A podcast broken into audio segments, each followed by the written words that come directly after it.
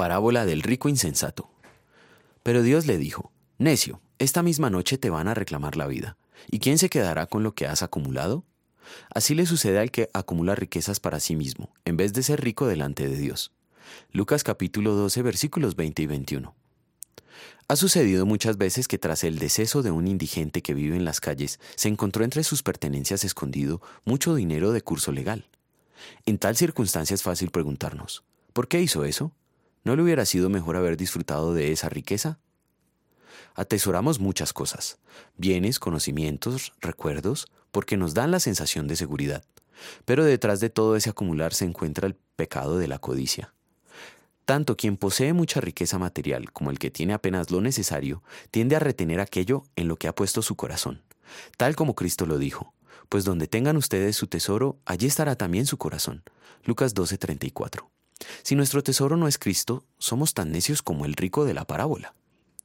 Hay algo que nos pertenece totalmente y que puede ir con nosotros a la eternidad, nuestro pecado. Pero en cuanto a los bienes materiales, nada trajimos a este mundo y nada podemos llevarnos. Todo cuanto actualmente poseemos pertenece a Dios, quien nos lo ha otorgado para que lo administremos sabiamente. Por lo tanto, esos bienes deben de ser apreciados y usados para su gloria. Pero en el momento empezamos a confiar en los bienes de este mundo y aferrarnos a ellos.